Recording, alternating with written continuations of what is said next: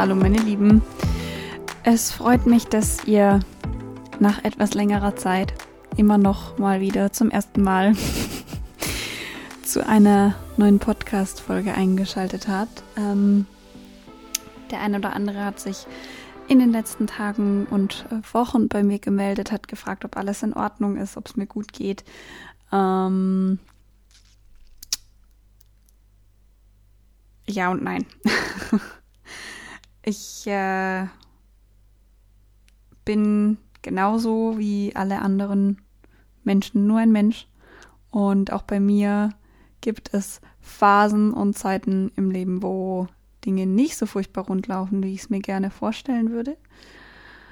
Ähm, und die letzten drei Wochen waren so eine Zeit. Es ist einfach so, wenn ich viel zu tun habe, dann kommt bei mir der Podcast etwas zu kurz. Das soll gar nicht heißen, dass er mir weniger wichtig ist oder weniger wert, aber er kommt einfach zu kurz, weil ich die Zeit nicht finde. Weil wenn ich eine Podcast-Folge aufnehme, egal ob alleine oder mit einem Interviewgast, dann will ich nicht, dass sich das anfühlt, als würde ich Content produzieren, um Content zu produzieren, sondern dann will ich, dass sich das richtig anfühlt. Und das hat sich die beiden letzten Wochen einfach nicht richtig angefühlt. Und das ist vielleicht eine ganz schöne Überleitung zu dem Thema, worum es heute gehen soll. Irgendwie habe ich so das Gefühl, 2020 voll für den Arsch. Ganz ehrlich. Das Jahr hätte für viele von uns wahrscheinlich besser laufen können. Das Jahr geht uns wahrscheinlich allen schon seit ein paar Monaten tierisch auf den Senkel, weil es irgendwie kein anderes Thema mehr gibt. Wir haben zwar unfassbar viele Dinge dieses Jahr alle erlebt, weil es unfassbar viele Dinge gab, die passiert sind. Black Lives Matter, die Brände in Australien, die Sache in Belarus, ähm, Aufstände, irgendwelche Deppenvereine, die meinen, den Bundestag stürmen zu müssen und so und so weiter und so fort. Alles furchtbar lustig. Und alles ist irgendwie überschattet von diesem schlechten Scherz.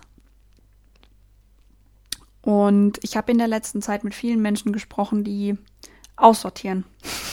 Nicht ihren Kleiderschrank, weil sie nichts anderes machen können, weil sie zwangsverquarantänt sind, sondern tatsächlich, weil sie das Gefühl haben, dass in solchen Situationen wie denen, wie wir uns gerade befinden, es besser ist, wenn man sich nur mit Menschen umgibt, die einem tatsächlich Mehrwert bieten, die Value-Adding sind, die einem gut tun. Und dieses Social Exfoliating oder Social Detoxing, das mag ja ganz gut sein und ist natürlich für das eigene Leben unfassbar wichtig. Im Business funktioniert es aber nur so semi. Natürlich kann man, wenn man sich das denn grundsätzlich erlauben kann, sagen, ich trenne mich von einem Geschäftspartner, ich trenne mich von einem Kollegen, von einem Mitarbeiter, von einem Gesellschafter. Kann man machen. Wenn man selbstständig ist, dann ist das eher weniger. Einfach. Oder eher schwierig, je nachdem, wie ihr es auslegen wollt. Und deswegen soll es heute nicht darum gehen, wie ihr euch am besten von Mitarbeitern trennt, die ihr nicht mehr gut findet, sondern wie ihr Prozesse ummodelt oder so weit für euch angenehm macht, dass sie für euch funktionieren. Jeder, der weiß, wo ich arbeite und weiß, was mein Arbeitgeber macht, ähm, kann sich wahrscheinlich vorstellen, dass EchoBot als digitale Lead-Generierung dieses Jahr relativ viel Glück hatte. Wir sind die, die eingesetzt werden, wenn es keine Messen mehr gibt. Da es keine Messen mehr gab in 2020, ging es uns ziemlich gut die Leute haben auf einmal gemerkt, dass es auch noch andere Möglichkeiten gibt, Vertrieb zu machen, als die gelben Seiten manuell von A bis Z durchzutelefonieren. Und wenn man viele Anfragen bekommt, dann und da irgendwie den Überblick behalten will, dann kann nicht mehr jeder machen, was er will. Das geht nicht. Es kann dann nicht jeder nach seinem eigenen Gusto arbeiten. Es kann dann auch nicht mehr jeder sagen, es ist mir doch egal, was Standardisierung heißt. Ich will das jetzt aber machen, wie ich will. Das funktioniert dann einfach nicht mehr. Ähm, es gibt natürlich Prozesse, die in einer gewissen Art und Weise standardisiert sind. Es gibt Vorgehensweisen. Ähm, es ist zum Beispiel bei uns so, wenn ein Kunde eine Anfrage oder ein Interessent eine Anfrage stellt und sich bei uns meldet, egal ob jetzt über eine Anfrage über LinkedIn, über Xing, über ein Lead-Formular, egal. Ähm, dann wird mit dem als erstes mal ein Discovery Call durchgeführt. Das heißt, wir haben einen Fragenkatalog definiert bei uns intern anhand dessen wir abschätzen können, ob ein Unternehmen für uns als Potenzialkunde in Frage kommt. So, wenn er das tut, also wenn zum Beispiel auch die Budgetfrage geklärt ist und ich weiß, wer mein Entscheiderkreis ist, dann weiß ich, dass ich als nächstes eine Machbarkeitsanalyse mache. Das heißt, Basierend auf den Use Cases meines Gegenübers bereite ich etwas vor, zeige ihm das auf, mache dann die Preisverhandlungen, dann gibt es ein Angebot und dann gibt es einen Abschluss. Bums. Das ist ein gesetztes Vorgehen. Das ist ganz normal bei uns. Ähm, manchmal fällt dann da irgendwie noch eine kurze Testphase rein. An diesen Ablauf halten wir uns alle. Jeder, weil es ein standardisierter Prozess ist. Wie ich da vorgehen muss, ist allerdings nicht so furchtbar gesetzt. Ob ich den Discovery Call jetzt zum Beispiel über Microsoft Teams mache, über Zoom oder telefonisch, ist egal. Ob ich die Akquise, also den Outreach über LinkedIn mache, über Videos mache, über Content-Erstellung mache oder übers Telefon, weil ich mich da am liebsten fühle, ist egal. Das Wichtigste ist, dass das, was du tust, messbar ist und dass das, was du tust, zu Sicht sichtbaren Erfolgen führt. Wenn es das nicht tut und es auch keine Aufzeichnungen darüber gibt, wie du es gemacht hast, blöd. Eine Sache zum Beispiel, die ähm, schon mal im Raum stand, ist kurze individualisierte Videos zu schicken. Das heißt, jemand schickt mir eine, Au eine Anfrage auf LinkedIn, ich schicke ihm ähm, ein kurzes, einminütiges Video aus unseren Tools heraus, was zum Beispiel ein potenzieller Use Case sein könnte, stelle mich ihm persönlich vor, macht es tatsächlich hoch individualisiert. Eine Möglichkeit. Ich kann demjenigen auch irgendein White Paper schicken oder eine personalisierte Präsentation die jetzt vielleicht nicht unbedingt so ausschaut, als wäre sie frisch aus Marketing, sondern irgendwas, was mich auszeichnet. Wenn also es gibt es gibt verschiedene Möglichkeiten, wie ihr Prozesse auf euer Gusto anpassen könnt. Ihr müsst nur immer schauen, ist es ein ausschlaggebendes Kriterium, was das Unternehmen tracken können muss, um weiterkommen zu können oder nicht. Wenn ihr diese Frage mit Ja beantworten könnt, dann solltet ihr euch tunlichst daran halten, was euch euer Arbeitgeber vorschreibt.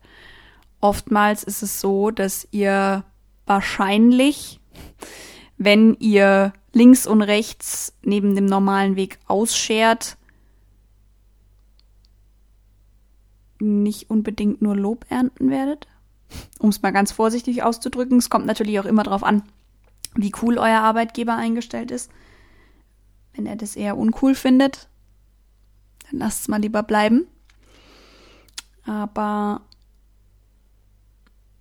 man muss sich auch nicht immer an alle Regeln halten. Hm.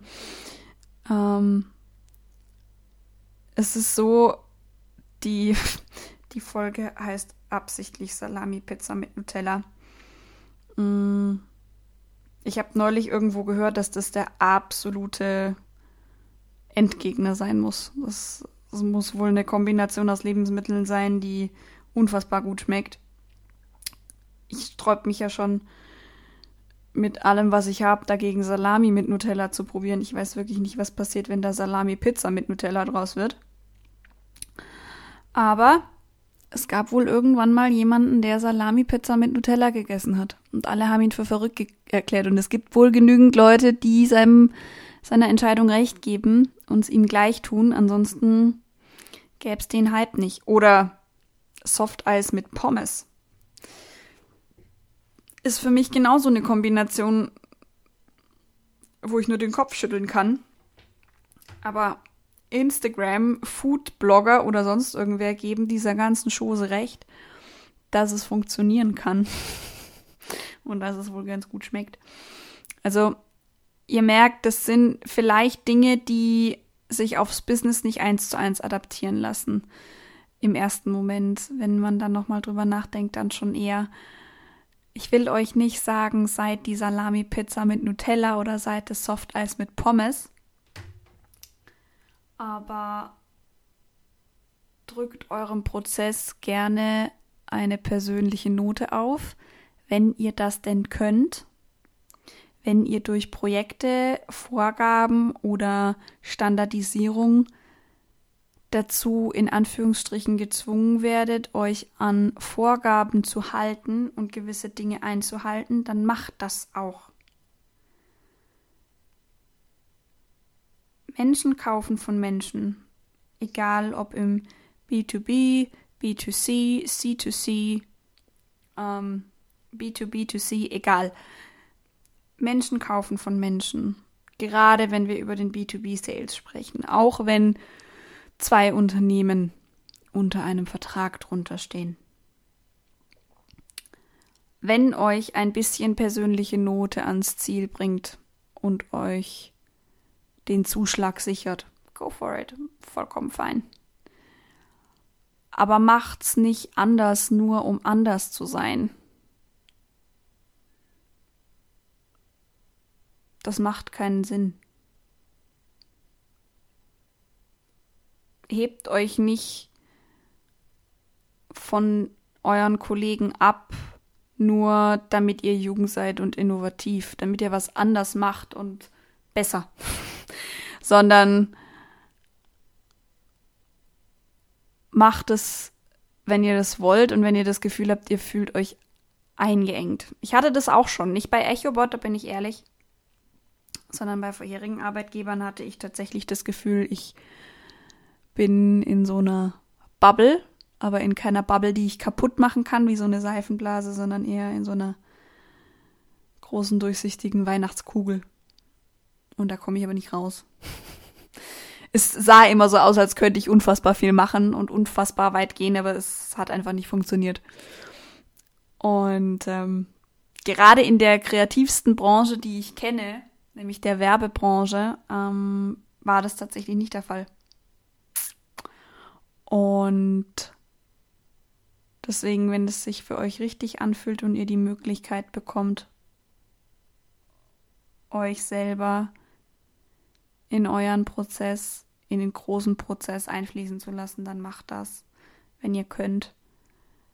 Und wenn das nicht geht, dann lasst es entweder bleiben und bringt eure persönliche Note im Gespräch ein, weil das ist auf jeden Fall das, was euch keiner nehmen kann.